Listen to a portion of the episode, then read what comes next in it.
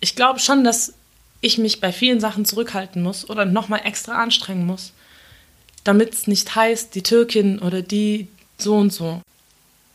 Ich glaube, dass eine Generation kommt an Kids mit Migrationshintergrund, die eine Verantwortung spüren und die auch das Engagement haben, da rauszukommen, damit halt die nachfolgenden Generationen sich diese Gedanken nicht machen müssen,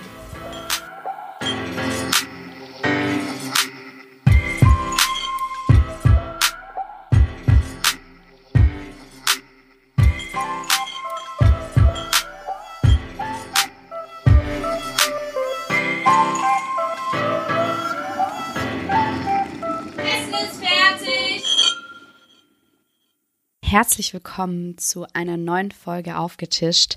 Endlich, aber ich würde sagen, das Warten hat sich gelohnt, denn ich habe heute Asle zu Gast.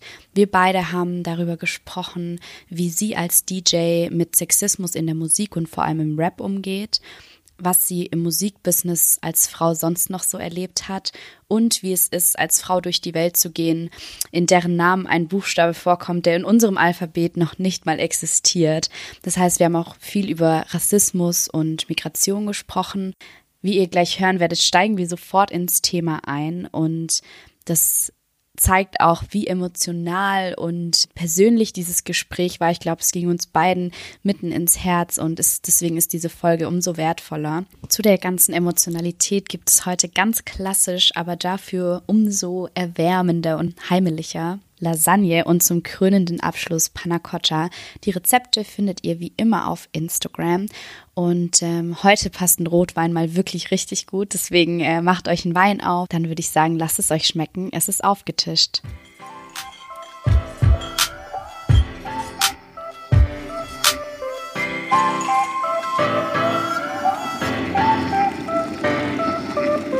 Ich finde, das Thema ist super schwierig geworden. Ich war jetzt auch beim Reeperbahn Festival und da gab es viele Panels zu Women of Color und so Sachen in der Musikindustrie und dies und das. Ja.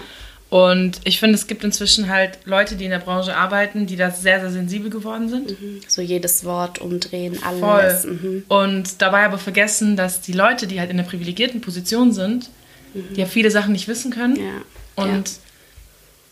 klar, die werden halt zum zehnten Mal gefragt, mhm. aber für die Person, die fragt, ist es das erste ja, Mal. Ja.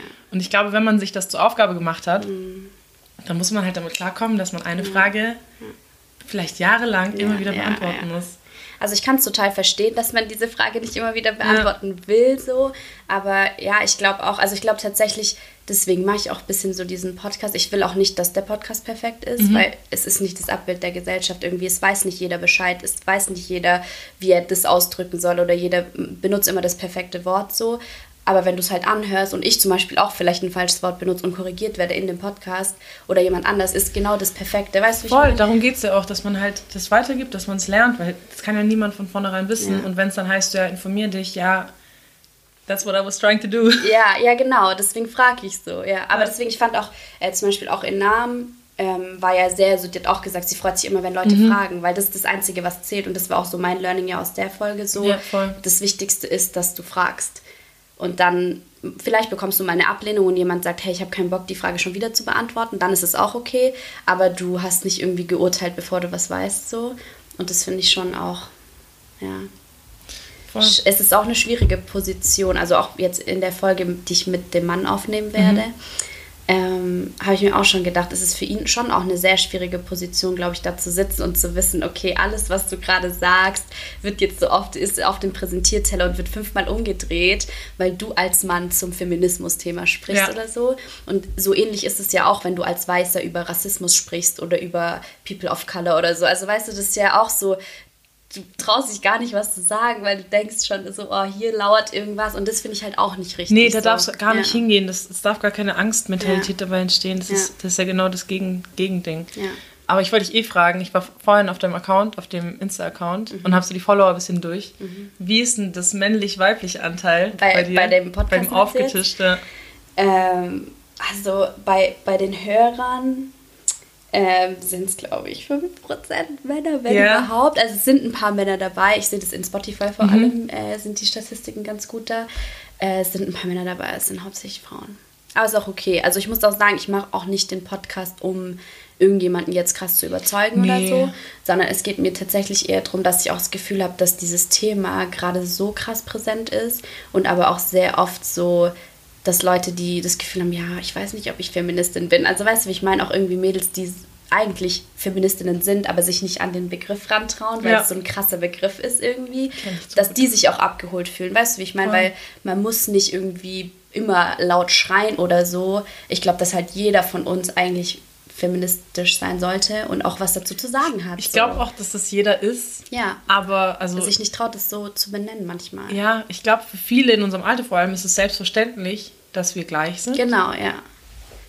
Und dieses Feministen, das Wort Ja. Feminist hat dann immer so dieses Ding, so nee, man, dass Frauen in einer ja. anderen Position werden, aber eigentlich, Wollen Ist das es Ziel- ein- Ja, ja genau. Mhm. Ich glaube, wichtig ist halt dieses Bewusstsein zu schaffen, dass es halt faktisch noch nicht, dass wir da noch nicht da sind. Ja, und das wird, also ich glaube, ganz oft erleben Mädels das nicht so. Und ich glaube, je älter du wirst, desto bewusster wirst du dir darüber, Ja, wann dir vielleicht mal was passiert ist, was damit zusammenhängt oder so. Und ich glaube, also ich habe es auch teilweise bei Interviewpartnern gemerkt, dass wenn du so gezielt fragst, fällt denen auch gar nichts ein. Jetzt müssen wir anfangen zu essen. Deswegen sind wir. Schon voll, voll Ja, Thema. voll richtig gut drin. Geil. Also es Dankeschön fürs Kochen. Sehr, sehr gerne. Ich hoffe, es schmeckt. Ich hoffe, es ist auch jetzt nicht kalt, weil ich habe ja ein bisschen länger gebraucht. Aber Mega lecker. Auf Türkisch sagt man äh, zum Koch sehr. immer Edirine Sağlık. Das heißt so Gesundheit und Wohl deinen Händen. Weil du mit den Händen das Essen zubereitet hast. Hm, sehr schön. Wie? Sag nochmal. Runde. Ellerine sağlık. Ellerine. El, ellerine Ellerine. sağlık. Sağlık. Genau. Nice. Ich schreib's dir auf. Ja, macht das ist ja richtig schön eigentlich sozusagen. Ich finde auch. So, dann würde ich sagen, vielleicht fangen wir erstmal damit an, dass du erzählst, wer du überhaupt bist, wo wir jetzt schon so voll im Thema sind. Ich bin die Asle. Ich bin 26 Jahre alt. Ähm, ich mache Diverses. Ist immer schwer zu greifen. Ich bin gerade dabei, ein Startup zu gründen. Ähm, ich lege auf. Ich mache Künstlermanagement. Ich mache viel im, also hauptsächlich Musikindustrie eigentlich. Habe früher bei einer Bookingagentur gearbeitet hier in Stuttgart. Habe in Berlin bei einem großen Label mein Praktikum gemacht. Seitdem ich denken kann, singe ich und tanze ich und will immer irgendwie Musik machen. Und ähm, ich wusste aber dann relativ früh auch schon nach dem Abi oder während des Abis, dass ich auf die Business-Seite muss, Okay. weil ich ähm, nicht so die Skills hatte, um, um eine krasse Gitarristin, also ich habe Gitarre gespielt, krasse Gitarristin zu werden. Okay. Ähm, und wusste auch, dass ich gut im Konzeptdenken bin und wollte halt immer ins Musikbusiness. Und jetzt bin ich tatsächlich da. Dass du mittendrin im Musik bist. Ja. Ja, geil.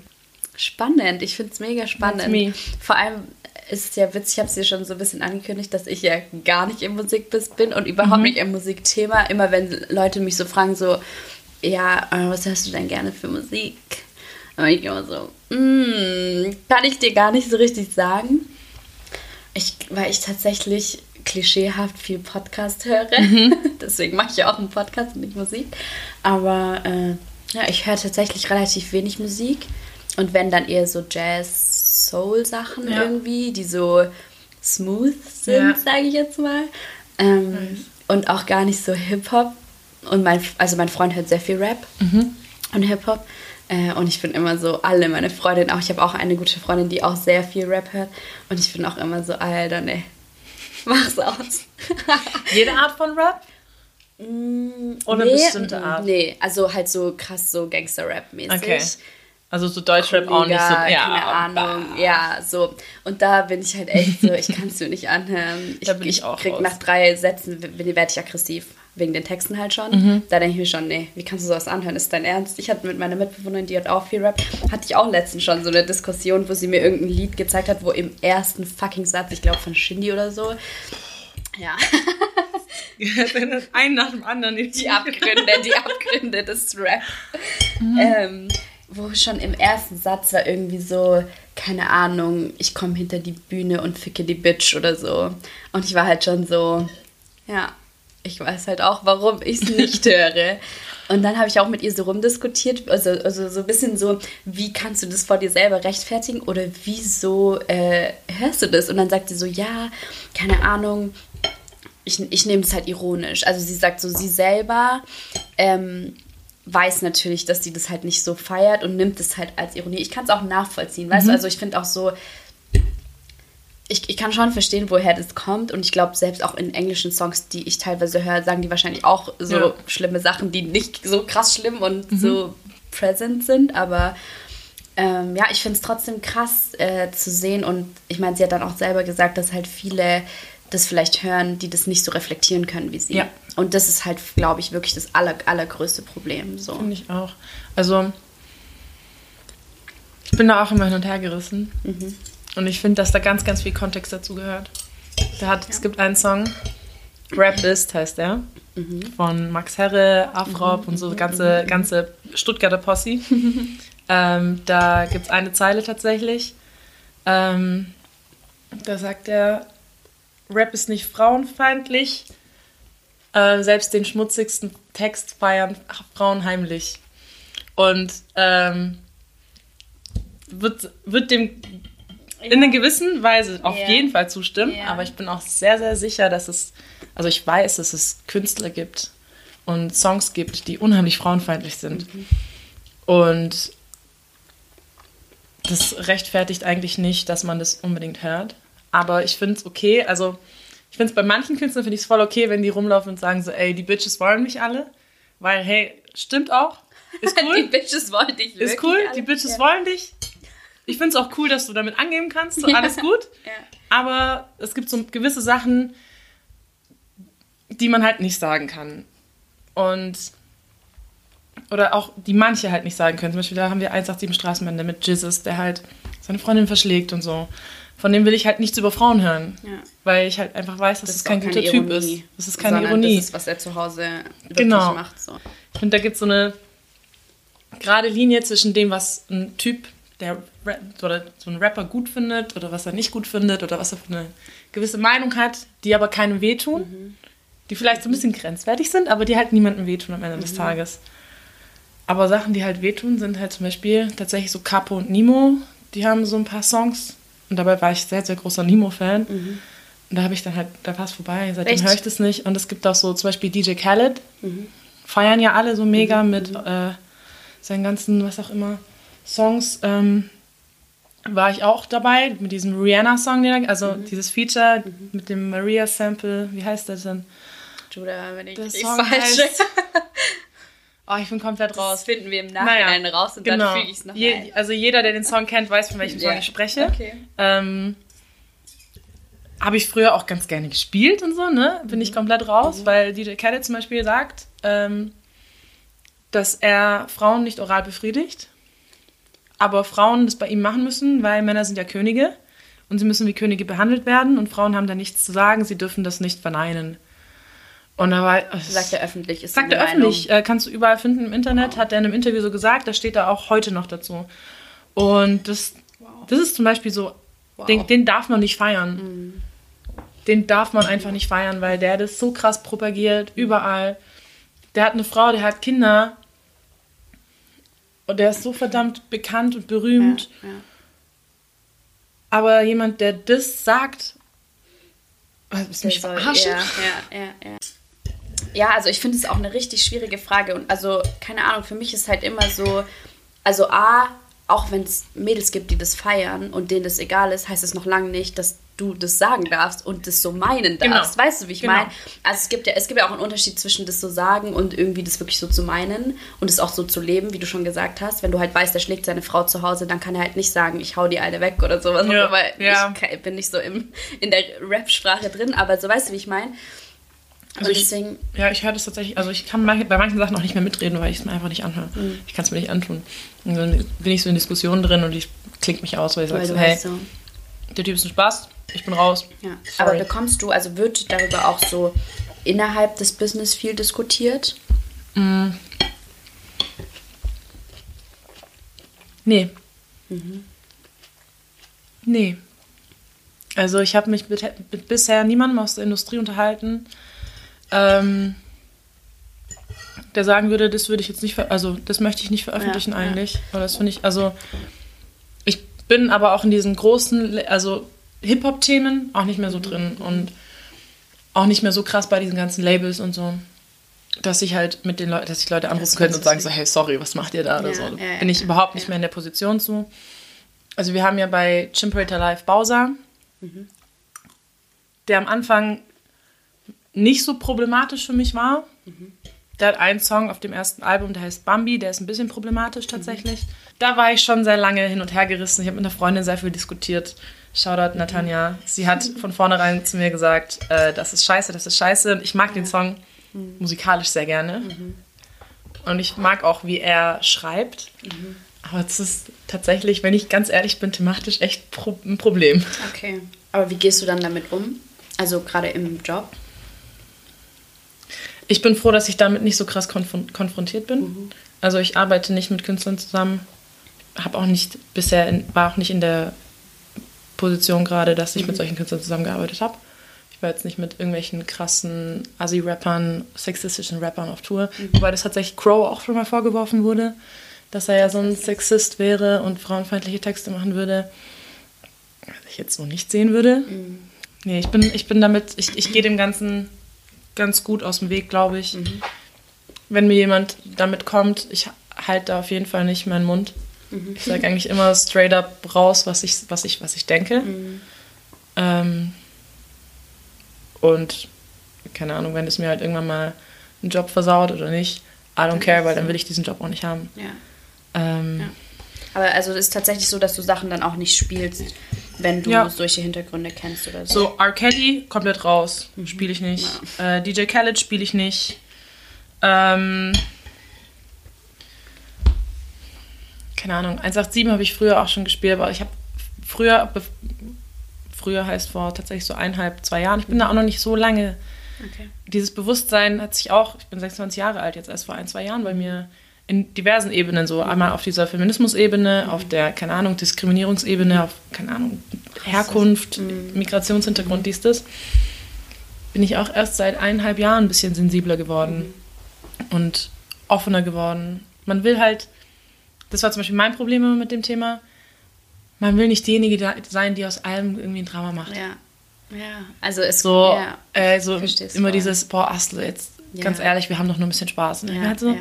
Mhm. Es ist aber halt kein Spaß für mich. Mhm. Es ist für euch Spaß, weil ihr habt, kein, ihr habt diese Probleme nicht. Ich habe diese Probleme. Fuckt mich nicht ab so. Mhm. Und dann habe ich halt sehr lange das Maul gehalten und mitgelacht mhm. und diese Witze mitgemacht. Mache ich nicht mehr. So. Und aber seitdem. Wieso? Also was hat sich verändert für dich? Ganz ausschlaggebend, da kann ich es wirklich so einen Abend festmachen war, als auf Twitter das zweite MeToo losging. Also nicht das MeToo mit ähm, auf Feminismus-Ebene, mhm. wo die Frauen quasi ähm, darüber gesprochen haben oder offenkundig darüber gesprochen haben, dass sie ähm, sexuell missbraucht worden sind, mhm. sondern äh, MeToo mit der 2. Ähm, das war dann für alle deutschen Kids mit Migrationshintergrund. Mhm. Also wo ich auch quasi Teil davon war. Und da war ich, habe ich nachts in der Schräglage gearbeitet hier in Stuttgart. Und bin mit zwei Freunden noch weitergegangen nach meiner Schicht und habe auf Twitter dann dieses Trending Hashtag gesehen und angefangen, diese Geschichten zu lesen. Und es waren Leute in meinem Alter mhm. mit quasi dem sehr ähnlichen Lebenslauf, die dann so Sachen gesagt haben, die ich auch erlebt habe und zu dem Zeitpunkt nicht realisiert habe, mhm. Dass das es Rassismus war. Ja. Und ähm, saß dann mit denen in der Bar und die hatten alle mega viel Spaß und ich saß dann und habe angefangen zu heulen und bin nicht klargekommen, dann bin ich heimgefahren und habe bis morgens um 8, 9 mit einem Typen auf Twitter diskutiert, der ähm, offen rechts war, mhm. der sehr offen dazu stand, dass er meinte, er ist kein Nazi, wie sie alle so meinen, mhm. aber dass er sehr, dass er schon sehr konservativ ist und dass er die AfD wählt und solche Sachen. Und dann haben wir bis morgens um 8 Tweets hin und her gejagt. Krass. Und das Fazit war, ich weiß nicht, ob man das als Win sehen kann, aber er hat geschrieben dann, ähm, dass er das Gespräch so nicht erwartet hätte, aber dass er sieht, dass, ähm, ich nicht so ein dummes türkisches Mädchen bin, wie sie alle, sondern dass ich ja tatsächlich irgendwie was, was im ja Kopf habe. Was sich schon schlimm genug ist, diese Aussage. Übel. Und ich war so, hey, das kann doch nicht sein, dass da jemand sitzt in Deutschland, der denkt, dass alle türkischen Mädchen dumm sind. Ja. Einfach nur, weil sie türkisch sind. Und in der Nacht habe ich auch ganz, ganz vielen Freunden von mir geschrieben, weil ich an Aussagen denken musste, die sie halt getroffen haben, natürlich im Spaß. Und ich weiß auch, dass die niemals einen rassistischen Hintergedanken hatten, aber die Sachen, die halt verletzend waren. Mhm. Ich so, hey, ich weiß auch, ihr macht es nicht aus einem rassistischen Motiv, diesen, diesen mhm. Joke, alles gut, aber es mhm. verletzt meine Gefühle. Mhm. Und das ist etwas, was privilegierte Menschen verstehen müssen. Ab dem Moment, wo eine Minderheit verletzt ist, muss man dazuhören ja. und muss man es akzeptieren so. Mhm. Und versuchen darauf einzugehen. Und auch irgendwie seine, so Ver sein Verhalten zu ändern, weil ja. es tut niemandem weh. Den tut es ja nicht weh, mich nicht so zu nennen. Mir tut es weh, wenn die mich so nennen.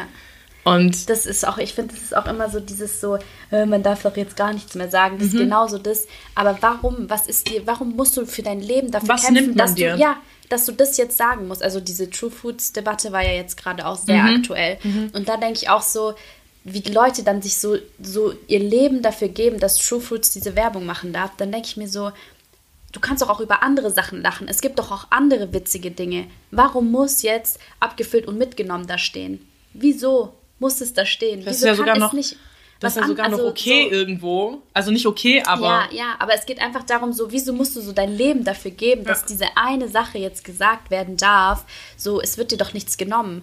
Und dann kommt halt immer so dieses Argument, man kann ja nicht wissen, was jeden irgendwie verletzt. Und deswegen kann man ja nie alle Verletzungen irgendwie ja, da hat er auch recht, aber ich denke mir. Ich glaube schon, du, dass man das wissen ja, kann. Und, und vor allem, so gut du es kannst, wenn du es weißt, dann lässt du es halt. Also, ja. wie du gesagt hast, wenn du es weißt und es dir jemand gesagt hat, dann wird dir nichts genommen, dann lass es einfach. Wir tun es so gut wir können. Und so, so, so gut wir können, versuchen wir das zu vermeiden. So. Also was macht mich auch einfach aggressiv. Ja. Also, das geht ja bis zum Wort Kanake. Ja. Also, ich habe tatsächlich nach diesem, nach diesem MeToo-Trending-Ding. Mhm habe ich auch allen meinen Freunden gesagt, so hey, wenn ihr das Wort in meiner Anwesenheit sagen wollt, dann müsst ihr halt damit rechnen, dass ihr eine Standpauke bekommt. Okay.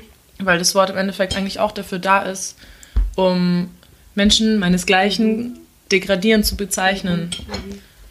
Klar, es hat jetzt historisch nicht den Begriff wie das, wie das N-Wort, aber dennoch ist es ursprünglich dafür da, um Menschen wie mich zu verletzen. Mhm. Und dann heißt es ja, aber ihr sagt ja auch Alman zu uns. Und ich so, hast du schon mal drüber nachgedacht, was Alman ist? Alman ist einfach das türkische Wort für, für Deutsch. Deutsch. Ja. Chill mal bitte. Ja. Manchmal entsteht dann halt, glaube ich, aus so kleinen Dingen so ein Hin und Her. Das kommt halt daher, dass man nicht drüber spricht. Oder dass man sich nicht austauscht. Und dass man sich, wenn dann, in einem Kreis austauscht, der, der, der sehr homogen ist. Ja, ja, ja. Das wusste ich at least. So, ja. ja. Das kann ich aber auch nur meinen türkischen Freundinnen verdanken, dass mhm. ich das weiß. Es hatte also hat ja auch nicht jeder so. Also das ist, glaube ich, wirklich, weil tatsächlich ja. habe ich auch schon oft mit Freundinnen darüber gesprochen, dass ich sehr, also ich war halt auf einer Realschule und ich hatte also halt eigentlich alle meine Freundinnen waren Türkinnen mhm. und auch meine beste Freundin war Türkin und ich habe tatsächlich, also das muss ich glaube ich auch vorsichtig formulieren, aber ich hatte damals auch, es war schon so, da war ich keine Ahnung, 12, 14 sowas, ähm, stand ich halt in dieser Runde und alle haben Türkisch geredet. Ja. Und ich war die einzige Deutsche, ne? Mhm. Und dann habe ich auch manchmal gesagt so, hey Leute, könnt ihr nicht Deutsch reden, so damit ich auch mitreden kann? Klar. Also ich habe es tatsächlich auch andersrum manchmal erlebt und ähm, weiß aber trotzdem, dass es fast schon ein Privileg ist, dass ich da so drin war, weil ich glaube, ich im Gegensatz zu anderen Deutschen halt weiß, dass nicht alle türkischen Mädchen dumm sind. Weißt du, wie ich ja. meine? Also, die, die, da muss, ich hatte halt, also so, ja, weißt du, wenn du nie damit in Berührung kommst und irgendjemand sagt dir das, 20 Mal, also ich will damit jetzt nicht entschuldigen, dass er das gesagt hat, so, ja, aber weißt du, so, wenn du nie damit in Berührung kommst, ich glaube, das ist dann schon ein Privileg, dass ich so in dem Sinne da so krass drin war, dass ich halt irgendwie mitbekommen habe, wie es ist, so. Voll, also einen Migrationshintergrund zu haben, sag ich jetzt mal. Ich glaube, das ist voll, voll gut für alle, also egal woher man kommt, dass man mit Menschen in Berührung ist, Ja. die anderen Ursprungs Ja. sind, Ja. eine andere Kultur haben, weil das kann nur bereichernd sein. Immer. Also tatsächlich, ich hatte keine- türkischen Freunde. Ich habe in, also in der Grundschule, in der ich war, waren wir so ziemlich 50-50 Türken und Deutsche. Mhm. Ähm, Im Gymi waren es dann nur noch vier Türken. Ähm, ich glaube tatsächlich fast auf der ganzen Schule. Zu, als ich in der fünften Echt? Klasse war, waren wir sehr, sehr, sehr, sehr, sehr wenige Krass. Türken. Okay. Vielleicht. Ich weiß nicht, ob ich da ein paar jetzt über, übersehe, aber es war sehr, sehr, sehr weiß. Okay, krass. Und ich habe bis vor kurzem keine, keine türkischen oder keine Freunde mit Migrationshintergrund gehabt. Echt? Mhm. Und es war echt, echt schlimm. Also ich habe, meine beste Freundin ist Bosnierin. Mhm. Äh, die habe ich in der siebten, achten Klasse kennengelernt, aber wirklich Freunde wurden wir erst in der zehnten, elften. Mhm. Und ähm, sie war so die Einzige. Und ich habe immer auch nicht verstanden, warum wir überhaupt beste Freunde sind. Also sie auch nicht. Und ich glaube, es liegt einfach daran, dass wir halt einfach Die einzigen. die, aus- wir, wir, ja, wir saßen da halt so und wir haben, manchmal haben wir uns so angeschaut, wir wussten ganz genau, was der andere denkt, und waren so, Alter, passiert das hier gerade Ja. wirklich? Ach, krass. Und ähm, ich glaube, dass unterbewusst solche Sachen uns sehr, sehr äh, zusammengeschweißt Mhm, haben.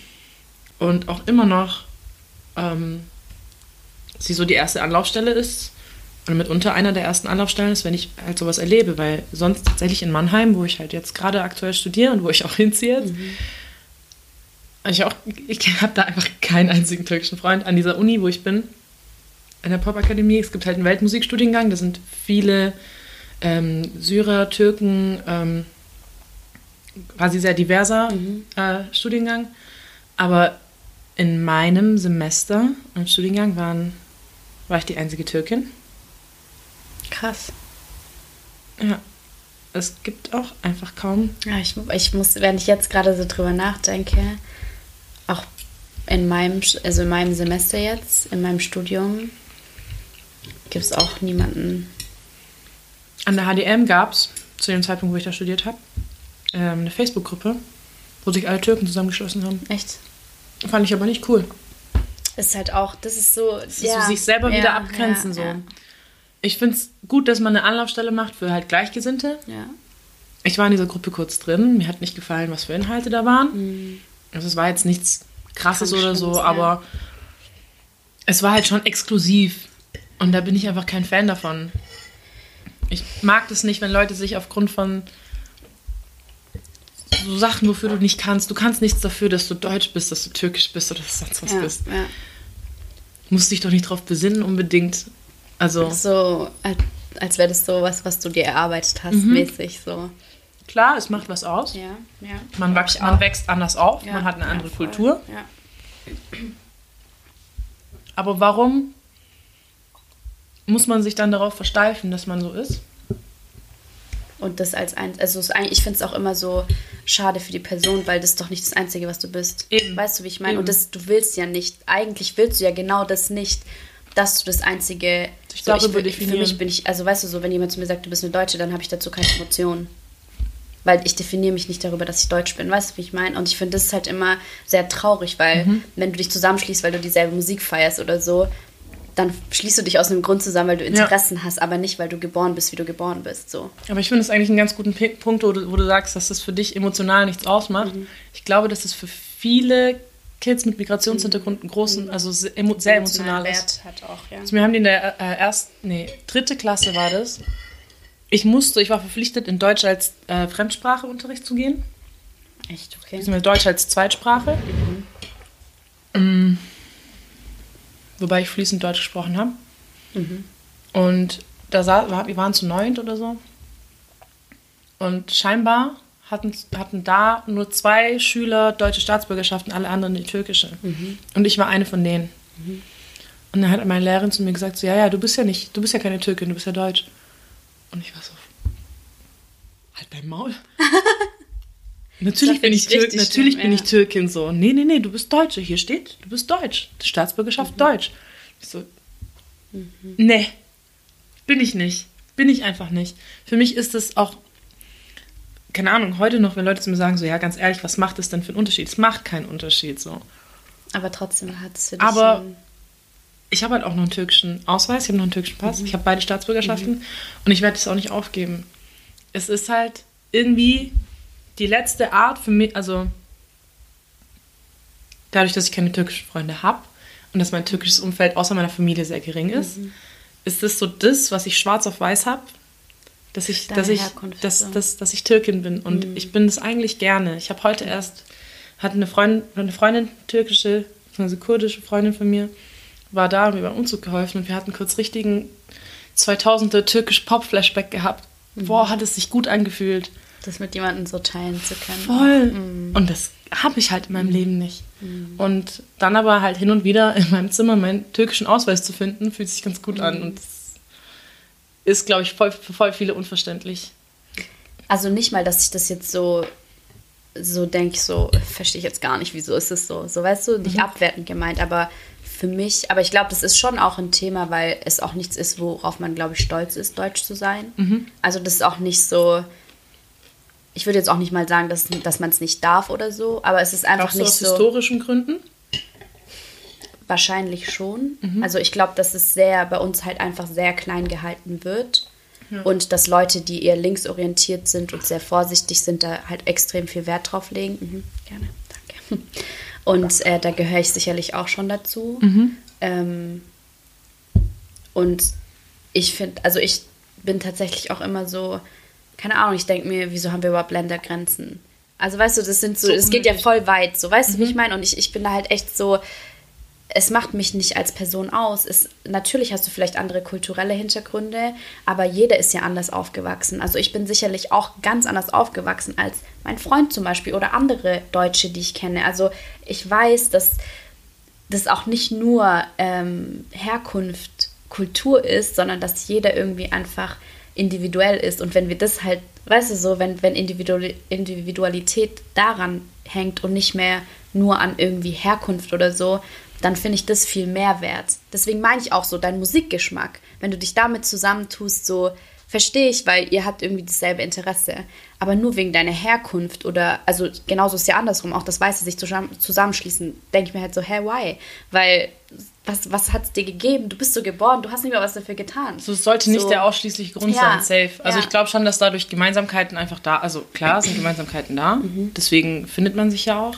Auch das, keine Ahnung, ich das Bedürfnis habe, in mir türkische Freunde, also ich, mhm. ich bin ja, ich liebe meine Freunde. Mhm. Ich habe die besten Freunde der Welt. Mhm. Aber mir fehlt schon. Ich hätte gern noch mhm. mehr dieses Umfeld. Ich war vor ein paar Wochen in Leipzig und da war ich. Das war, das war eine der merkwürdigsten Sachen, die ich in meinem Leben gemacht habe. Ähm, es war so eine ähm, Hip-Hop-Journalistin, die ich über Instagram irgendwie, mit der ich Kontakt hatte. Und die feiert den Künstler, den ich manage, mega. Und dann sind wir halt nach Leipzig gefahren. Und da waren ganz, ganz viele Freundinnen von ihr auch. Alle, alles Frauen mit Migrationshintergrund. Mhm. Und ey, das waren alle Emotionen, die man sich vorstellen mhm. konnte. Ich habe mich so gut gefühlt. Mhm. Frauen aus unterschiedlicher Herkunft, aber alle trotzdem mit sehr ähnlichen Kulturen. Mhm. Syrien, Türkei, Zypern, mhm. was weiß ich, mhm. Mongolei. Es war so faszinierend. Wir haben über Sachen reden können. Ich habe Sachen gedacht oder gespürt zum ersten Mal, die ich lange nicht mehr gespürt habe. Wir haben getanzt, wir haben gesungen.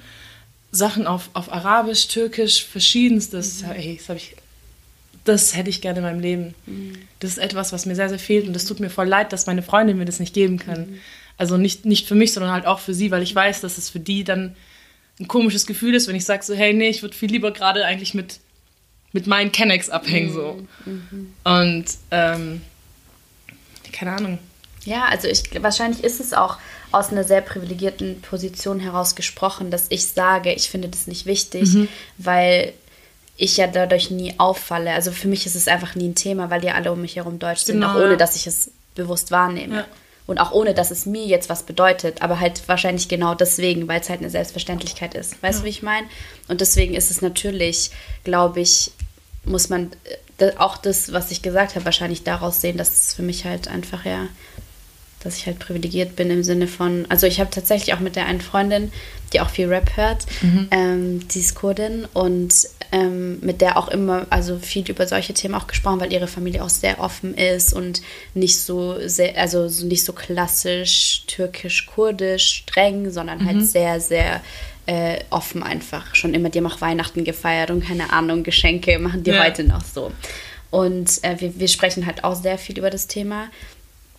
Und ähm, sie hat auch dann mal zu mir gesagt, so, dass es ihr schon immer wieder auffällt, ähm, dass sie, wenn sie ein Praktikum macht, in einen Job kommt, dass sie die einzige Ausländerin ist oder die einzige Kurdin ist.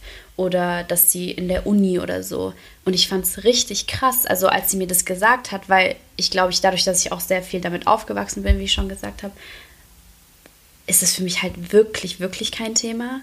Und dann finde ich es halt so krass und ich bin bei sowas immer so richtig emotional, weil ich, ich könnte heulen deswegen, weil ich das so, guck mal, ich kriege jetzt drin in Augen, ich auch, weil ich es so traurig und schlimm finde, dass jemand dafür, wo, wie er geboren ist oder so, das Gefühl hat, er ist wohl nicht willkommen. Es ist einfach nicht richtig.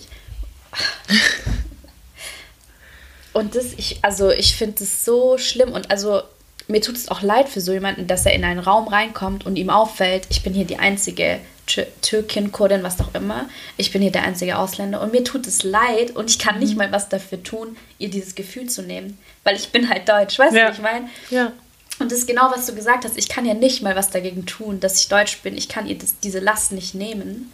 Und das, also ich finde es auch eine sehr schwierige Situation so. Es ist, ist übel schwierig und ich habe ich hab einen Freund von mir, der mit dem rede ich ziemlich oft auch über solche Sachen und der hat halt gemeint so, der macht auch Musik und der sagt so, er will halt über Themen sprechen, die wichtig sind, aber er ist halt weiß, er hat ein mega gutes Leben, er hat, ja. ganz blöd gesagt, hat er keine Probleme. Ja.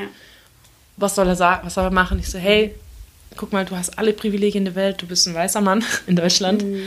ähm, sozial gut gestellt, nutzt es doch, ja. weil das ist etwas, glaube ich, wo ich habe auf Instagram angefangen, auch ganz oft solche Sachen anzusprechen. Und da haben mir ganz viele weiße Freunde geschrieben, so, hey, voll geil, dass du das machst. Ich wünschte, ich könnte das auch. Mhm. Und ich so, hey, du kannst es genau. ihr könnt es alle mhm. machen, an alle Privilegierten, ihr könnt es alle machen, mhm. weil ihr habt das Privileg, dass euch zugehört wird. Ja. Dass euch auf eine andere Art und Weise zugehört wird. Weil ihr seid ja nicht die, auf dessen Nerv man getreten hat, so im Endeffekt. Ihr seid nicht diejenigen, nicht so, die überreagieren, genau, weil sie halt, ja, ne? Die aus dem Angriff heraus genau. oder so. Ja man kann das Privileg nutzen, um den Leuten zu helfen, die nicht das Privileg haben. Frauen, Frauen mit Migrationshintergrund, vor allem, also die größte Minderheit ist, glaube ich, tatsächlich schwarze Frauen, vor allem wenn sie auch noch ähm, nicht, also wenn sie nicht heterosexuell sind. Ja. Da kommt alles zusammen, Fuck, was so, ja. Also ich als Türkin in Deutschland so, damn, hab ich's gut. Mhm. Hab ich's gut, weil mhm.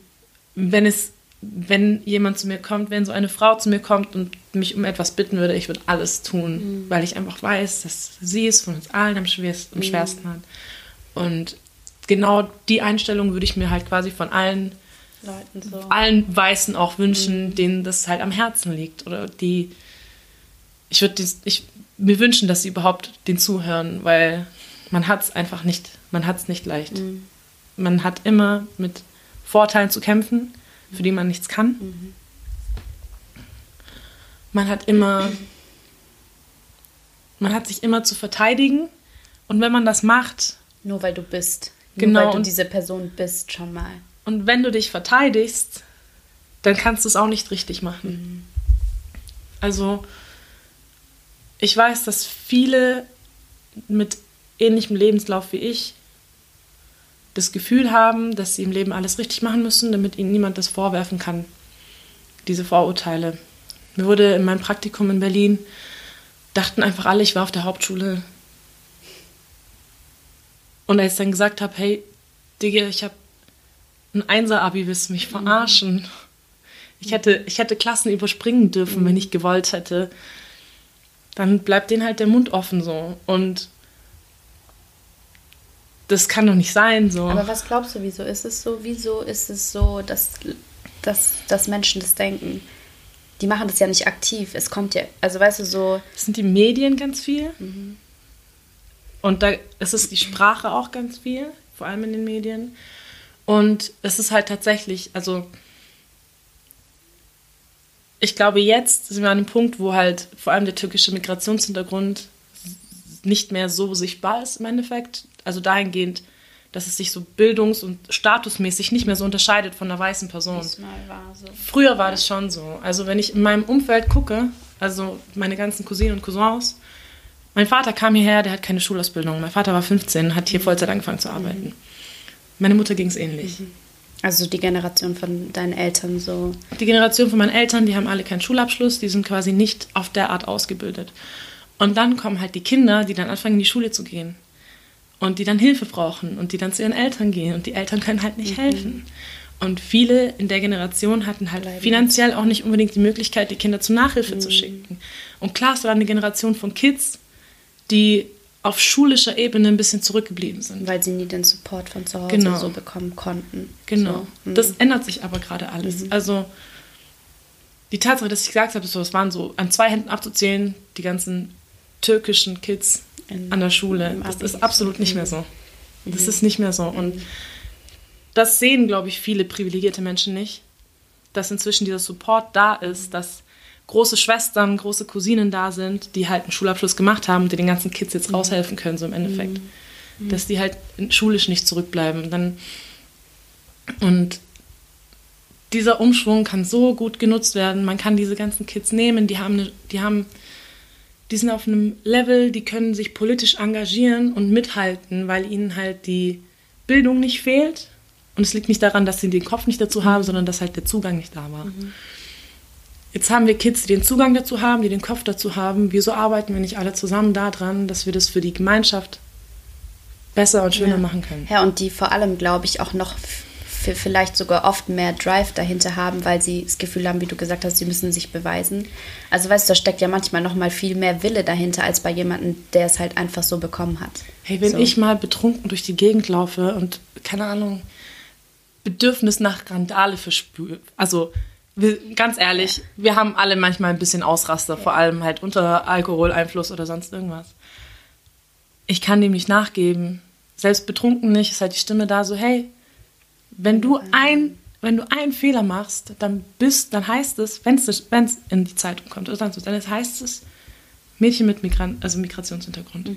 Das werde ich niemals loswerden. Mhm. Wenn ich einen Fehler habe, dann wird er darauf zurückgeführt, dass ich halt einen türkischen Migrationshintergrund habe. Und das kann ich weder mir noch meinen Eltern, noch meinem kompletten, noch der kompletten Gruppe, für die ich im Endeffekt dann stehe, ja. zumuten. So, das will ich nicht. Mhm.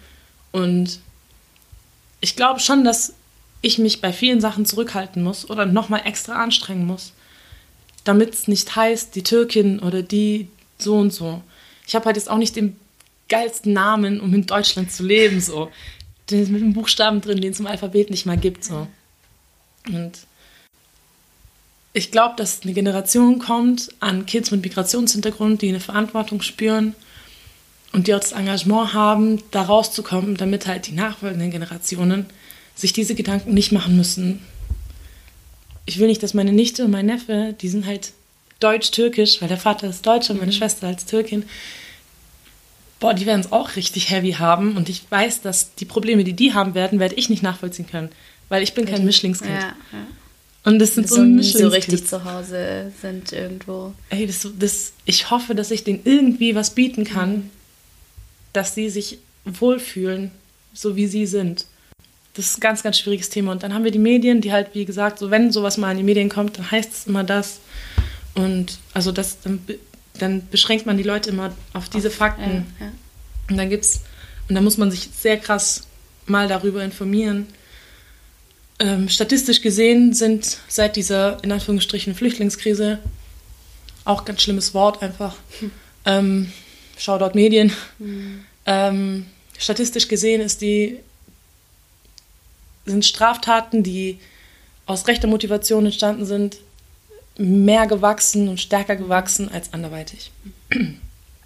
Das wird aber nicht so wahrgenommen die gefühlte Realität in Deutschland ist, dass die ganzen Flüchtlinge, Asylanten ganz, ganz viele schlimme Sachen ja, in Deutschland ja, machen. Ja. Und das ist darauf zurückzuführen, dass Pressemitteilungen, die halt auf sowas basieren, von der Polizei rausgegeben mhm. werden. Und die Polizei gibt Pressemitteilungen raus, die im öffentlichen Interesse sind. rechte Gewalt ist gerade nicht im öffentlichen Interesse, sondern die Flüchtlinge sind im Interesse. Und deswegen ist so eine verschobene Realität in Deutschland gerade mhm. da, dass alles Schlimme, was passiert, mhm. ist von Ausländern. Mhm. Keine Ahnung, ob ich mich jetzt sehr krass angreifbar mache, aber ich glaube tatsächlich, der Ursprung von allem ist halt Kapitalismus im Endeffekt. Mhm. Weil klar, alle wollen irgendwie Geld verdienen, Wachstum, dies, das. Und die tolle Greta hat das ja auch schon gesagt, mhm. dass äh, wirtschaftlicher Wachstum viel mehr im Interesse ist von allen Menschen als Klima, Gleichberechtigung, Gerechtigkeit mhm. und Werte eigentlich, wofür auch die EU hier ne, steht. Soziale Gleichheit und so eine Scheiße. Mhm. Gefühlt ist das nicht, ist es nicht, mhm. ist es, das, nee, Mann. Ja. Das passiert halt nicht. Und der Ursprung davon ist halt einfach die Tatsache, dass alle ein gewisses Interesse haben, das hauptsächlich wirtschaftlich motiviert ist, ähm, das halt dann dazu führt, dass man im Sozialen das Ganze vernachlässigt. Dass, dass, dass Menschen halt zurückbleiben dann dabei. Mhm. Und es geht halt auf die Kosten von, von Minderheiten, mhm. ganz blöd gesagt. Ja. Selbst alle Menschen mit Migrationshintergrund, die darüber sprechen können, in dem Moment sind privilegiert, so wie ich jetzt auch mhm. gerade, dass ich überhaupt eine Plattform bekomme, darüber zu sprechen, mhm.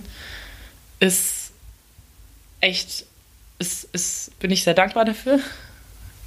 Und das ist wichtig. Mhm. Und das ist auch, keine Ahnung, ich hoffe einfach, dass Menschen in Positionen, die was ändern können, bereit sind, sich diesem Risiko zu stellen, dass sie einen gewissen Schaden davon tragen. Mhm. Aber ich bin mir sicher, dass die nachts besser schlafen. Ich habe jetzt auch am Wochenende tatsächlich beschlossen, dass ich jetzt anfangen möchte, mich politisch zu engagieren. Mhm weil ich gesehen habe, so, es gibt einfach nichts, es, egal was ich mache, es, es wird einfach untergehen. Es ist, es, wir leben halt in einer Gesellschaft, wo halt von unten, man kann vieles schaffen, aber ich glaube, da, wo es einen krassen Impact hat, da muss man halt einfach sein ganzes Engagement auch mhm. einstecken. Und ich kann, das, ich kann nicht mehr darüber sprechen, ohne wirklich selber was zu machen. Ja, das kann ich sehr gut nachvollziehen. Aber was ist da, also an was denkst du? Ich habe, also ich, wenn du es jetzt aussprichst, dann musst du es auch machen. Ja, muss ich es auch machen. So ich habe das als SMS formuliert an meine Mitgründerin tatsächlich. Ich bin okay. wegen unseres Startups zu einem Panel auf dem Reeperbahn Festival gegangen, das hieß ähm, integrative, int, integrative Stadtentwicklung. Und da ging es mhm. um, wie man Kulturinstitute in Stadtplanungen quasi mit einbezieht. Vielleicht willst du noch kurz sagen, was du findest, was das Startup macht. Das Startup macht. Ähm, uns ist aufgefallen, oder es ist ein generelles Problem, dass beim Reisen man viel die Stadt tatsächlich besucht und Sehenswürdigkeiten und dies, das, aber die gelebte Kultur erfährt man eigentlich nicht wirklich. Mhm. Und ähm, Teil dieser Kultur, die in der Stadt gelebt wird, ist halt Musik. Und wir möchten dementsprechend Stadtführungen anbieten via App, die die Musik äh, lokale Musikhistorie in den Vordergrund holen, sodass man durch eine Stadt läuft, 10 bis 15 Spots hat, die äh, mit Musik verbunden sind, mhm. also die auch kulturell eine Auswirkung hatten auf die, auf die Stadt. Stuttgart super Beispiel als, als Mutterstadt mit Freundeskreis und Massive und äh, Fanta 4 und so. Das hat ja tatsächlich die Stadt sehr geprägt und Deutschland sehr geprägt. Ähm, und dann wiederum die deutsche Musikszene sehr geprägt und ist ja so eine Wechselwirkung. Und genau das möchten wir halt über unsere App näher bringen, ähm, wie Kulturgüter wie Musik äh, Menschen und Städte beeinflussen und prägen und dementsprechend bieten wir Stadttouren quasi auf musikalischer Ebene an. Mhm. Und deswegen war ich auch tatsächlich und bei diesem. Gibt es auch noch nicht. Das hört sich ja bald. Das hört sich so an. Also, aber weißt du, so, das ist so, wo ich denke, so, ja, müsste es ja eigentlich schon längst geben, so. Absolut. Ich check auch nicht, warum nicht. Aber ja, wir machen das jetzt. Tatsächlich starten wir im Oktober mit unserer Testphase in Stuttgart. Und ähm, wer interessiert ist, kann äh, sich gerne äh, bei mir melden. Dann gibt es vielleicht einen Zugang dazu, mhm. eine Einladung dazu. Dann kann man das mal testen. Wir möchten das bis Anfang nächsten Jahres testen, äh, dass wir die App quasi optimieren können, die Inhalte optimieren können. Und dann möchten wir gerne in ganz Deutschland und langfristig auch auf der Welt ähm, wie so ein digitales Musikmuseum verfügbar sein. Mhm. Dass man Städte einfach musikalisch erleben kann. Genau. Und deshalb, und deshalb auf diesem Panel? war ich auf dem Panel Integrative Stadtpla Stadtentwicklung. Ähm, wo es darum ging, Kulturinstitutionen quasi in die Stadtplanung mit einzubeziehen. Weil das kennen wir auch von Stuttgart ganz gut, wie viele Clubs hier ähm, Baustellen weichen müssen. Und da war ein Kollege aus Berlin da, der eine Plattform entwickelt hat, in der man oder auf der man quasi sehen kann, wie die nächsten Pläne der Stadt sind, wo die bauen wollen, was die bauen wollen. Und da gibt es immer so einen Zeitraum, in dem ähm, Bewohner, Betroffene sich da einbringen können. Aber dadurch, dass das immer so low kommuniziert wird, ja. genau. Und das ist quasi deren Ziel. Und das habe ich gesehen und mir das angehört und habe halt natürlich das Potenzial einmal halt für so Clubs auf der einen Seite und, das, und die Musikkultur, aber mhm. natürlich auch die Diversität, die halt in so gewissen Stadtteilen existiert. Klar, in Berlin stärker als in Stuttgart, glaube ich mhm. mal. Aber ähm, wo man halt natürlich viele so soziale Sachen auch mit einbringen kann. Und tatsächlich habe ich da beschlossen, Bürgermeisterin zu werden. So, it's out there. äh, es gibt, also, ja, keine Ahnung. Es gibt ja einen Nachtbürgermeister in Mannheim, das ist ein Kumpel von mir auch der so als Zwischending fungiert zwischen diesen Kultureinrichtungen ah. und, und der Stadt selber. Stuttgart möchte, hat, möchte das auch machen. Und das haben mir auch ein paar Leute vorgeschlagen. Ich habe gesagt, nee, n -n, das ist es nicht. Ich, das ist okay. klar, es wichtig, ja, aber ist cool. Aber ich habe das Gefühl, dass das wie so ein kleines, wie so eine kleine Ausrede, die man hat. So, wir machen doch was, wir haben mhm. Nachtbürgermeister, Nachtbürgermeisterin. Ich möchte Bürgermeisterin werden. Ich weiß nicht wann und ich weiß nicht wie und ich weiß nicht, ob es wirklich klappt aber ich möchte irgendwie in der Position sein, wo ich Leuten wie mir, die in meiner Position oder in meiner, meinem Leben nachempfinden können, auch eine Stimme haben. Ich habe halt das Gefühl, dass viele Politiker, die halt ähm, türkischstämmig sind, das so ein bisschen in den Hintergrund gerückt haben, aus dem Grund akzeptiert zu werden. Aber es gibt diese eine eine Boy, der dieses MeToo gestartet hat. Leider fällt mir sein Name gerade nicht ein. Den können wir auch im Nachhinein vielleicht hinzufügen. ja. Den finde ich super. Der hat sehr tolle Ansätze, sehr tolle Gedanken, auch einfach für alle verständlich. Also nicht nur für Kids mit Migrationshintergrund, sondern auch für weiße Deutsche, ähm, Kollegen, Freunde. dass man sich das mal anhört und anguckt und ja. sieht, dass das halt. Wir sind ganz dumm, wir sind Teil von Deutschland so, ihr werdet uns nicht los. Sorry. Ja. Ihr werdet den Islam und ihr werdet mhm. die Türken und ihr werdet keinen von uns los. Mhm. Wir sind Teil von euch. Lernt. Lernt. Ja. Das ist so Integration ist so eine Two-Way-Street. So. Das mhm. ist nicht, das heißt nicht, dass, dass Türken alles ablegen müssen, um Deutschland zu werden, sondern es ist, es ist ein Geben und ein Nehmen. Und wir sind ja nicht nur kriminell und dumm und was weiß ich und sonst was, was Nicht man. Nicht nur dumme türkische Mädchen. Genau, was man Türken vorwerfen möchte. Wir sind genauso Menschen, wir haben genauso einen Verstand und wir haben einfach auch eine Kultur, die die deutsche Kultur bereichern kann. Ja. Und anderweitig. Und ich finde, best of both worlds, die Welt wächst eh krass zusammen. So, Shoutout Internet an der Stelle. Globalisierung. Globalisierung.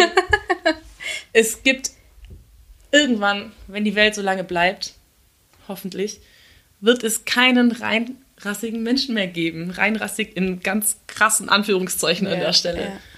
Da freue ich mich, also ich werde es ja. wahrscheinlich nicht erleben, aber wenn ich es erleben könnte, wäre das so meine Traumvorstellung, dass es, kein, dass es nur noch gemischte Menschen gibt, die von allem irgendwie ein bisschen was haben. Da gibt es ja auch diese Studie, dass so dass viele so alles viel, ein bisschen drin hat. Voll. Wir sind so lange schon auf dieser Welt. Ja. Ich habe richtig viel geredet. Sehr gut. Ich habe dich auch reden lassen, weil es ja auch spannend ist, was du sagst. Oh Gott, sorry. Alles richtig gut. ranting. Sehr gut. Ich würde sagen, ich hole jetzt mal den Nachtisch. Mhm. Oh Gott, es gibt noch Nachtisch. Es gibt Panna Cotta, ich hoffe du. Wow! okay, ja. Gut, das war ja. die Reaktion, die ich hier gehabt habe. Ein Traum. Äh, ich hole den Nachtisch mhm. und dann sprechen wir noch ein bisschen über Feminismus vielleicht.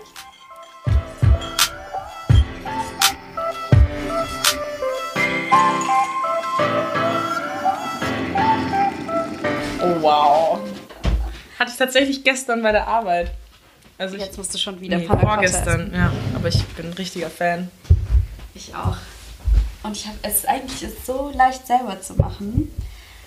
Die Rezepte mhm. gibt es ja dann auch, aber äh, irgendwie macht man es nie.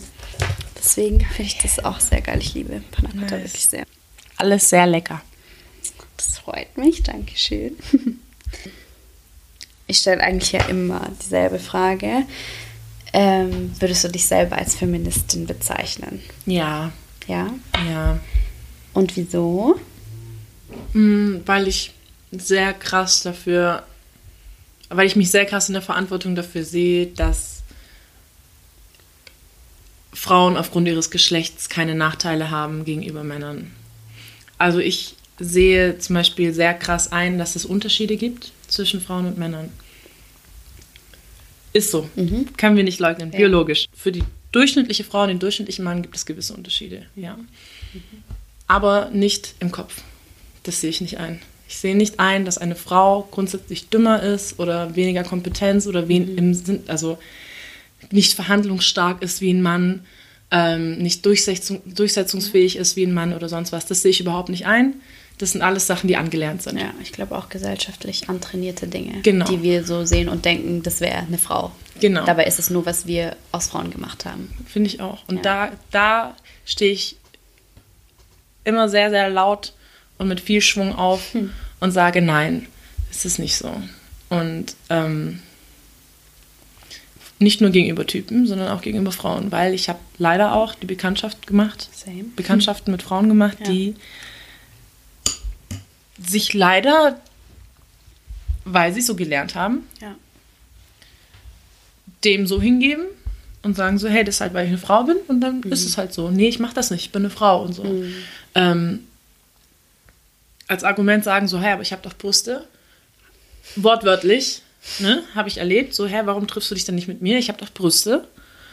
Ähm, bin ich, äh, ich, ich bin aufgestanden, ich habe das Mädchen gepackt und habe gesagt so, hey, bist du dir gerade wir, hat, wir hatten an dem Tag einen Workshop dazu. Sind gerade da rausgekommen in der Pause, habe gesagt so, hey, wir haben doch gerade eine Stunde lang darüber gesprochen. Bist du dir bewusst, dass du Teil des Problems bist? Viele Frauen sind auch mitschuldig daran, dass andere Frauen benachteiligt werden. Aber Männer sind es auch. Und es ist dementsprechend von allen Feministinnen, glaube ich, die Aufgabe, sowohl Frauen als auch Männer darauf aufmerksam zu machen, wenn sie Ungleichheit verursachen. Mhm. Und deswegen, ja. ja, ich bin Feministin und ich bin stolz. ich finde es also mega wichtig, dass du das sagst, dass es nicht nur um Männer in dem Zusammenhang mhm. geht, sondern tatsächlich auch um, um Frauen, die, also ich finde auch grundsätzlich geht es nie darum, irgendwie jemanden jetzt so krass fertig zu machen, weil er irgendwas nee. gesagt hat, sondern es geht darum zu sagen, hey, ist dir bewusst, dass die und die Aussage das und das auslöst. Weil ja. voll oft, warum agieren die Leute so? Weil sie halt in dieser Gesellschaft aufgewachsen sind, die ihnen das so vorgegeben hat. Und es gibt einfach Menschen, die mich so auf Reibung aus sind und es gibt andere Menschen, die tragen eine Wut in sich, ja. die sie irgendwie immer schon hatten und wo wir beide wahrscheinlich sehr ähnlich sind ja, ich denke auch. und die so bei unterschiedlichen Dingen einfach so hochkommen. Mhm. Und ich glaube, es gibt halt Menschen, die haben das nicht und die brauchen halt für vielleicht jemanden, der ihnen sagt so, hey, wie du sagst, so damit, wenn du das und das tust oder das und das sagst, verursachst du selber XY so. Ja. Und das ist auch völlig in Ordnung. Das ist dann in dem Moment keine Anfeindung. Und das ist auch ein Grund, warum ich auch diesen Podcast mache, damit die diese Mädels auch zu Hause sitzen können, ohne dass sie jemand angreift und vielleicht einfach mal Meinung von anderen hören können, ohne dass es ein direktes so Kampf sein muss oder es geht auch nicht darum, die Person schlecht zu machen. So. Nee, ist überhaupt so, Es geht einfach, ja. Nee, darum geht es nicht und ich habe sie auch nicht, also... Ja, ja, ich weiß. Ne? Ich, ich, ich, ähm, es war natürlich ein bisschen emotional in mhm. dem Moment aber es ist einfach wichtig, dass man darüber spricht. Ja. Und es ist wichtig, dass man die Leute darauf aufmerksam macht. Und ja. wir haben ja auch, äh, ich habe diese Party mit ein paar Freundinnen gestartet, die heißt Avid. Mhm. Ähm, mhm. Die ist auch diesen Samstag, bis herzlich eingeladen.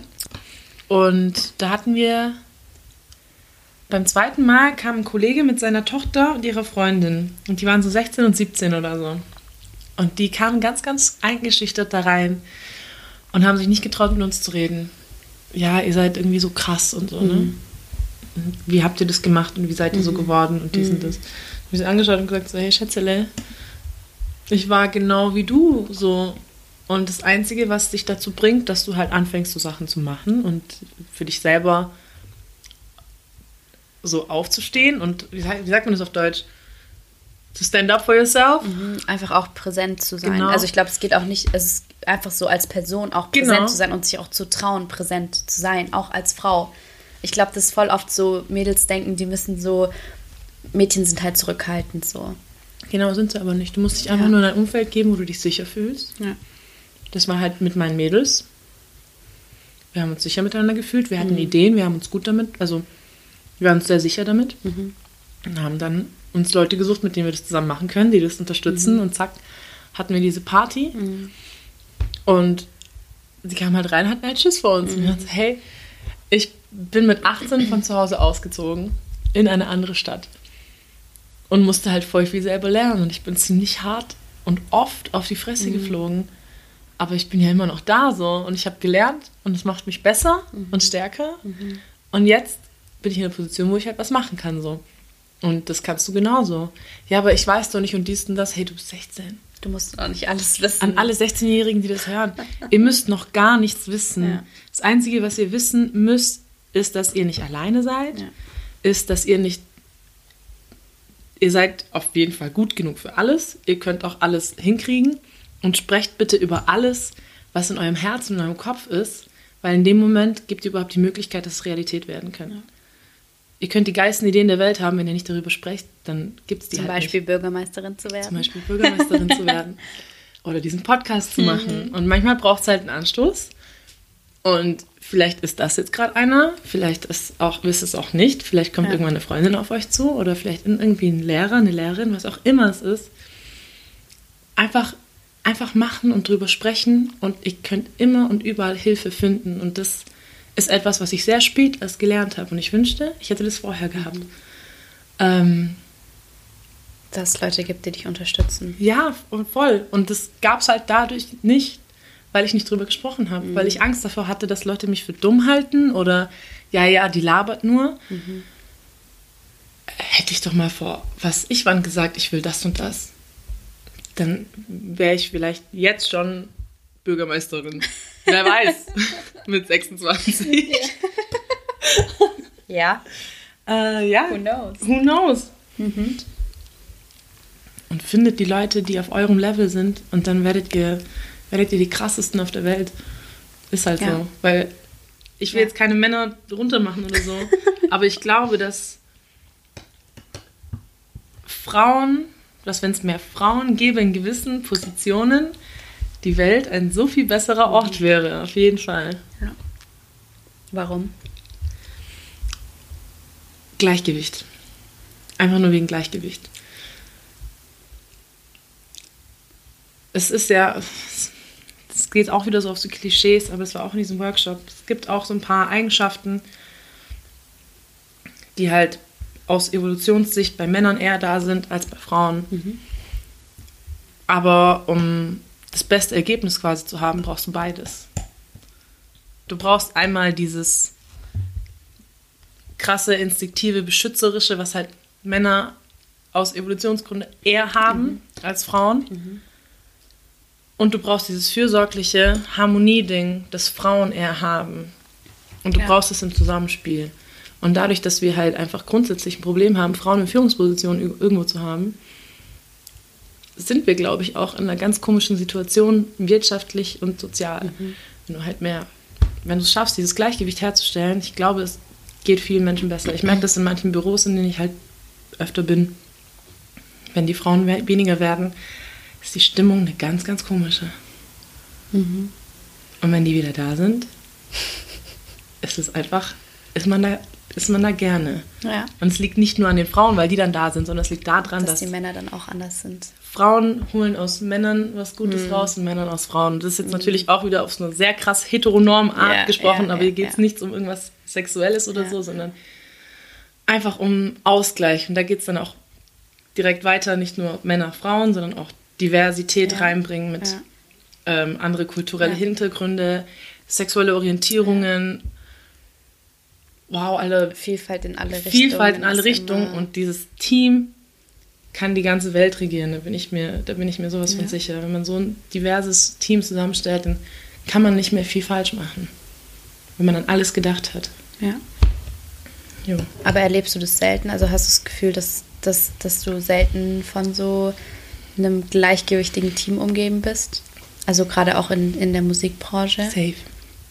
Wie oft ich das schon erlebt habe, dass ähm, ich habe auch so viel so Künstlerbetreuung und so Sachen gemacht. Mhm. Und durch diese, dieses Dominierte von, also dadurch, dass Männer dominieren, kamen halt oft Männer zu mir und waren so, ja, das und das und das und das. Ich so, okay, ja, ich kümmere mich so, ja, aber wer ist denn jetzt mein Ansprechpartner? Wer kümmert sich denn um alles? Ich so, ja, ich. Ja, aber wo ist dein Chef? Und dann sage ich, ich bin der Chef so. Hier und steht der vor dir. Genau, und mhm. ich kann dir fünf Mädels mit Namen nennen, die genau das Gleiche erlebt haben. Mhm. Ähm, sowas passiert halt ganz schön oft. Und es passiert auch ganz oft, dass man in Gespräche nicht involviert wird, weil Lockerroom-Talk und so. Mhm. Und no shit, also ja. ich kann auch über Schwänze reden. Ich hoffe, keiner meiner Familie hat diesen Podcast. ähm, ich kann auch über Sex, ich kann über alles reden, worüber ich kann auch mhm. schmutziger reden als ihr. Mhm. Ich habe noch eine andere Perspektive. Vielleicht deswegen so. Aber die wollen das mhm. nicht. Mhm. Und, und, ich, also ich finde, das ist, muss ich sagen, eine der schlimmsten Sachen so. Und da, ich glaube, ich weiß nicht, ob ich das in einem Podcast schon mal erzählt habe, aber da kenne ich auch eine Story von einem Kollegen von mir, der das über äh, eine, ein Unternehmen erzählt hat, in dem ich auch war, dass da auch so Sachen abgelaufen sind mit, man trifft sich zum Mittagessen und die Frau, die an diesem Projekt auch beteiligt war, gleichwertig beteiligt wurde, wird nicht gefragt. Und es das heißt, in dem Moment, diese Frau wusste nicht mal, dass sie hätte an diesem Tisch sitzen können. Sie weiß nicht mal, dass das gerade passiert und ja. dass in diesem Mittagessen natürlich genau die wichtigsten Dinge ausgetauscht werden und sie weiß nicht mal, dass es diese Chance gab. Ja. Und das ist das Schlimme. Dadurch, du natürlich, vielleicht merkst du manchmal gar nicht, dass du benachteiligt bist, weil dir davon ja keiner erzählt. Voll. Weil du nicht weißt, dass dieses Mittagessen stattfand. Und, und, das finde ich so schlimm. Und was ist auch ganz oft, also auch ein, ein Erlebnis, wo ich gemerkt habe, es lag nicht, es lag sowas von nicht an meiner Kompetenz, dass mhm. ich nicht beteiligt war ich habe ein Praktikum gemacht und es war ein Teampraktikum. Ein, ein, ein Junge und ich mhm. haben zusammen basically uns Arbeit aufgeteilt im selben Bereich. Mhm. Und dann gab es quasi noch zwei Kollegen, die im anderen Team gearbeitet haben, aber halt an viel interessanteren Projekten. Und tatsächlich von Tag 1 an haben sie für alles ihn gefragt, ob er nicht da mitkommen möchte und machen möchte. Mhm. Zu dem Zeitpunkt hat er seine Aufgaben nicht in der Art auf, ausgeführt, wie ich meine. Ich habe sogar seine ihm abgenommen und habe viel bessere Arbeit geleistet. Und zu mir kamen sie dann irgendwann mit Abrechnung, Reisekostenabrechnung. Und kannst du mal den Konfi und so. Und ich bin so froh, dass ich zu dem Zeitpunkt schon über ein halbes Jahr in dem Unternehmen war. Weil davor hätte ich gesagt, hätte ja, ich nichts klar, gesagt. Mach ich, ja. Und dann habe ich gesagt, so, hä, nein. Ja, gerne. Mhm. Nee, n mach ich nicht. Mach ich einfach nicht. Mhm. Und da habe ich realisiert, so, die juckt es nicht, was ich kann. Ich bin nicht Teil davon. Darunter hat meine Arbeit sehr, sehr krass geleidet. Und dann kam mein Chef zu mir. Hat mich zum Mittagessen also diesen mitgenommen. Frust sozusagen, genau. dass du gesagt hast, so, ich, ich kann viel mehr gearbeitet. ich so viel dafür tue, wird es nicht gesehen. Ich so. habe viel besser gearbeitet und ich wurde nicht dafür belohnt. Mhm. Und dann kam mein Chef zu mir, hat mich mit zum Mittagessen genommen und gesagt so, hey, ich merke, irgendwas stimmt nicht, was ist los? Und ich hatte richtig Schiss, das zu sagen. Mhm. Und dann habe ich es gesagt. Am nächsten Tag, ich bin immer früher ins Büro. Einfach, weil ich früher Aufsteher bin und Streber. Keine Ahnung. Ich hatte, auch nicht, einfach, ich hatte auch nicht so viel zu tun in Berlin. So, ich kannte ja auch nicht so viele Leute und die Arbeit ging halt erst um 10 los. So, was, was soll ich denn so lange machen, wenn ich um 6 Uhr aufstehe? Vier Stunden lang am Morgen. Ich hatte geputzt, ich hatte Wäsche gemacht, ich war schon joggen. Ciao. Dann war ich da im Büro und einer dieser, dieser Kollegen war, war halt auch da und sonst war das Büro leer. Und ich hatte so eine Angst, dass ich da alleine mit dem saß. Und ich saß da eine halbe Stunde, habe angefangen zu arbeiten und dann habe ich nur meinen Namen und komme mal ins Büro. Und ich war so, fuck. Achso. Einer dieser Kollegen, mhm. um die es ging, auch genau. ging. Mhm. Ich so, achso, du bist, du bist gefickt jetzt, ciao. dann gehe ich da rein und dann sagt er so, hey, ähm, ich würde gerne deine Meinung dazu hören. Spielt mir so von zwei, drei Künstlern Musik vor. Und ich habe meine Meinung gesagt. Er hat gesagt, okay, danke, reicht schon. Und dann bin ich wieder raus. Nach der Mittagspause hat er mich dann wieder zu sich geholt, als der andere Kollege dann noch da war, hat mir eine Präsentation gezeigt, gesagt hey, ich möchte, dass du bitte dir das anguckst, ob das für dich schlüssig ist, füg hinzu und ändere, was du, was du nicht so gut findest und dies und das. Und so ging es dann los. ähm, dass ich für die angefangen habe zu arbeiten. Und er, mein Kollege dann quasi, mein Mitpraktikant nicht mehr. Mhm. Und dann durfte ich in die Meetings mit, dann durfte ich dieses und jenes machen und hier und dort komplett neue Projekte starten. Aber es hat einfach gebraucht, dass, du dass es eskaliert. Ja. Ja. Du musstest für dich einstehen, damit du erstmal gesehen genau. wirst. Und das ist ja. halt leider, das hat sich jetzt halt, das ist fünf Jahre her, hat sich nicht geändert. Das wird immer noch da sein. Also ist immer noch da. Und solange nicht Frauen in solche Positionen auch kommen, wird es nicht weggehen. Mhm. Aber ich glaube, dass wir da auf einem guten Weg langsam sind, weil vor allem in der Musikindustrie, wo ja auch viel Alkohol, Party, dies, das, wo auch natürlich viele Geschichten passieren, über die niemand redet, außer halt im Lockerroom-Talk so. Mhm. Ich glaube, dass man da jetzt auf einem besseren Weg ist und dass Frauen jetzt viel selbstsicherer in, die, in solche Gespräche reingehen. Ja, ich glaube tatsächlich wirklich, dass also es ist ja irgendwie auch klar, dass wenn du in der Führungsposition bist, dass du halt Leute förderst, wo du dich selbst ein Stück weit wiedererkennst. Mhm. Jeder kennt es ja so. Warum bist du mit Leuten befreundet? Weil du dich ein Stück weit in denen wiedererkennst. Warum verstehst du dich mit Leuten gut? Warum, keine Ahnung, triffst du Kids, wo du denkst so, hä, mit denen connect ich voll, weil genau so war ich früher auch. Ja. Und genau so ist es ja, wenn du irgendwie Mentor von jemandem wirst oder jemanden irgendwie supportest. Und dann ist natürlich auch klar, dass Männer, die in Führungspositionen sitzen, und es ist halt mal zu 80 Prozent, wenn nicht sogar mehr der Fall, halt sich Jungs aussuchen oder Typen aussuchen, in denen sie sich wieder erkennen, die sie ja. halt fördern. Und genau. ich glaube, da muss man aber halt als Mann aktiv dagegen arbeiten, wenn man sich das bewusst machen und aktiv dagegen ja. arbeiten. Und es müssen halt einfach mehr Frauen in Führungspositionen, weil dann passiert es auch nicht mehr und dann erkennen die sich halt in Frauen wieder. Ja. So. Diesen Kreislauf bisschen durchbrechen. Ja. Als ich dir gesagt habe, um was so gehen soll, mhm. hast du auch gleich gesagt, so, findest du ein spannendes Thema und dass man da als Frau mit Migrationshintergrund ja auch nochmal ganz andere Sachen erlebt. Hast du irgendein Beispiel? Fällt dir so eine Story ein, wo du sagst, so, da kam beides zusammen? Also so deine Weiblichkeit und irgendwie dein Migrationshintergrund, wo du das Gefühl hattest, du wurdest benachteiligt? Im Musikding jetzt? Im Leben. Im Leben. Also es gibt halt mehr so Momente, wo man denkt, darf ich jetzt hier sein, weil ich so bin? Okay. Wir hatten das bei einer Förderung, die wir erhalten haben für unser Start-up. Saßen halt an einem Tisch, zehn Startups gefördert, neun davon halt weiße mhm. Männer. Und dann saßt ihr noch Und daneben. dann saßen wir dann noch mhm. daneben. Und dann sitzt man halt, wir sind halt an einem Punkt in der Gesellschaft, wo man halt drüber nachdenkt, bin ich jetzt hier, weil ich gute Arbeit mache? Oder bin ich jetzt hier, weil ich eine Frau bin mit Migrationshintergrund?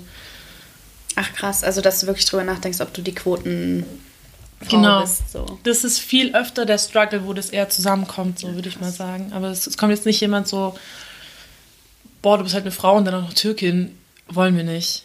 Mehr so halt die Frage, bin ich nur deswegen bin ich nur deswegen hier, mhm.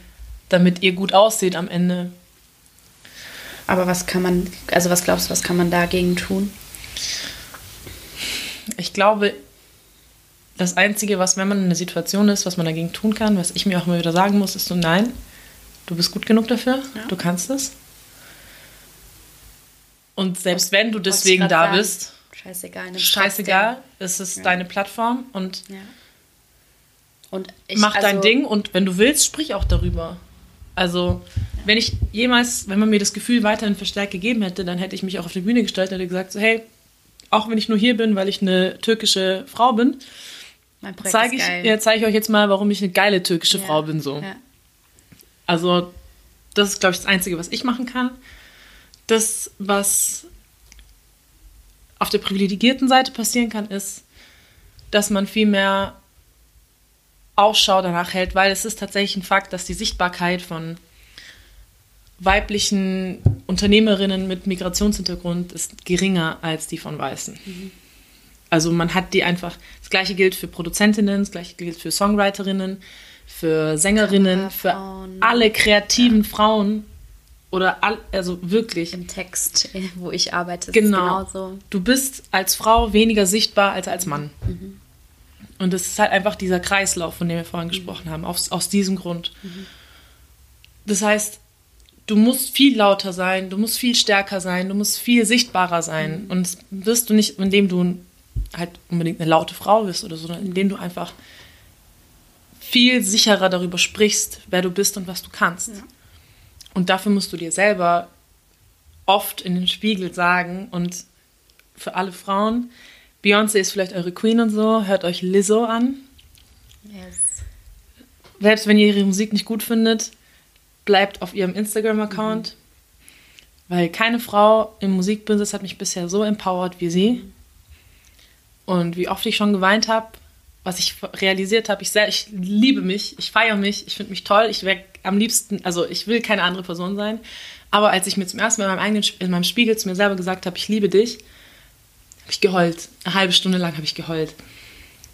Und das muss man öfter machen. Das muss, ob du, ob du weiß bist, ob du schwarz bist, ob du Türkin bist, ob du was auch immer du bist. Auch wenn du ein Mann bist. Auch wenn du ein Mann bist, so. ich glaube, wichtig ist in dem Zusammenhang einfach zu wissen, wer man ist mhm. und dass man sich selber gut findet. Mhm. Und wenn man das hat, hat man schon, hat man schon viel gewonnen im Vergleich zu vielen anderen Menschen, ja. die das halt nicht machen. Und dann kannst du auch mit deinen Kompetenzen viel besser überzeugen, weil du dich selber nicht mehr drauf reduzierst. Ja. Ich glaube, das ist ein Problem, das krass da ist, dass man sich selber drauf reduziert. Ich bin halt Türkin und ich bin halt ich bin halt Türkin. So. Deswegen sind halt manche Sachen in meinem Leben anders. Mhm. Da darf man sich nicht drauf, drauf fixieren. fixieren. Mhm. Man muss sich darüber bewusst sein, dass man ein bisschen anders ist. Und das ist etwas, was mein Vater mir, seitdem ich klein bin, gesagt hat. Und ich habe es nicht verstanden. Und ich habe es mhm. erst vor ein paar Jahren verstanden. Man, hat, man ist ein bisschen anders. Aber das ist nichts Schlechtes. Und jeder, der anders ist, sollte sich darüber bewusst werden, inwiefern und dass es nicht schlimm ist. Mhm. Ja. Ich finde, es ist immer so witzig, weil meine Schlussfrage ist immer, was denkst du, was wir brauchen für ein bisschen gleichberechtigtere Welt? Und es gibt immer so einen Zeitpunkt, wo ich das Gefühl habe, Leute sagen schon genau, dass das eigentlich die Frage beantwortet. Das ist, glaube ich, auch das. Ich glaube einfach, dass man viel weniger drauf gucken muss, was, was von außen kommt, und man legt auch weniger Wert darauf, was andere über einen sagen oder zu einem sagen, wenn man weiß, wer man ist. Mhm. Und ich muss mich selber manchmal immer noch fassen, auch gegenüber anderen Frauen, wenn ich, wenn ich merke, ich sag oder denke komische Sachen. Passiert mir auch noch. Ich sage so, hey, hör auf. Und ich merke ganz oft, dass es aus Unsicherheit von mir selber kommt. Und ich glaube, wenn jeder Mensch anfängt, mal über sich selber diese, diese Unsicherheiten zu bekämpfen und drauf zu scheißen, was andere von einem denken und wie das rüberkommen kann und was passieren könnte und dies und mhm. das, ich glaube, dass es den Weg ebnet dafür, dass wir viel gerechter miteinander umgehen. Ja. Ja. Sehr schön. Dann ist es auch schon das Ende. Es war sehr, sehr schön. Ja, und emotional. Ja, sehr emotional auch für mich. Ja, und eine Umarmung brauchen wir jetzt aber auch. Ja, und diese Umarmung gab es dann natürlich auch wirklich, auch wenn der Podcast hier abrupt abgebrochen ist. Ähm, es war eine super, super emotionale Folge, wie ihr gehört habt. Ich hoffe, euch ging der Podcast genauso nah und ihr konntet neue Facetten, neue Blickwinkel kennenlernen, über die ihr vielleicht vorher noch nicht nachgedacht habt. Und ähm, ich glaube, die, die Botschaft, die bleibt, ist genau wie, wie bei der Folge mit Inam. Fragt nach, bleibt ähm, euren Mitmenschen gegenüber offen und vor allem behandelt alle so, wie ihr selber auch behandelt werden möchtet. Wenn euch der Podcast oder speziell diese Episode gefallen hat, dann freue ich mich sehr über einen Kommentar, eine Bewertung und natürlich, wenn ihr dem Podcast folgt und beim nächsten Mal auch wieder mit dabei seid. Dann würde ich sagen, genießt euren Tag in einer für euch hoffentlich gleichberechtigten Welt. Und wenn es nicht so ist oder ihr mitbekommt, dass es für andere nicht so ist, dann erhebt eure Stimme.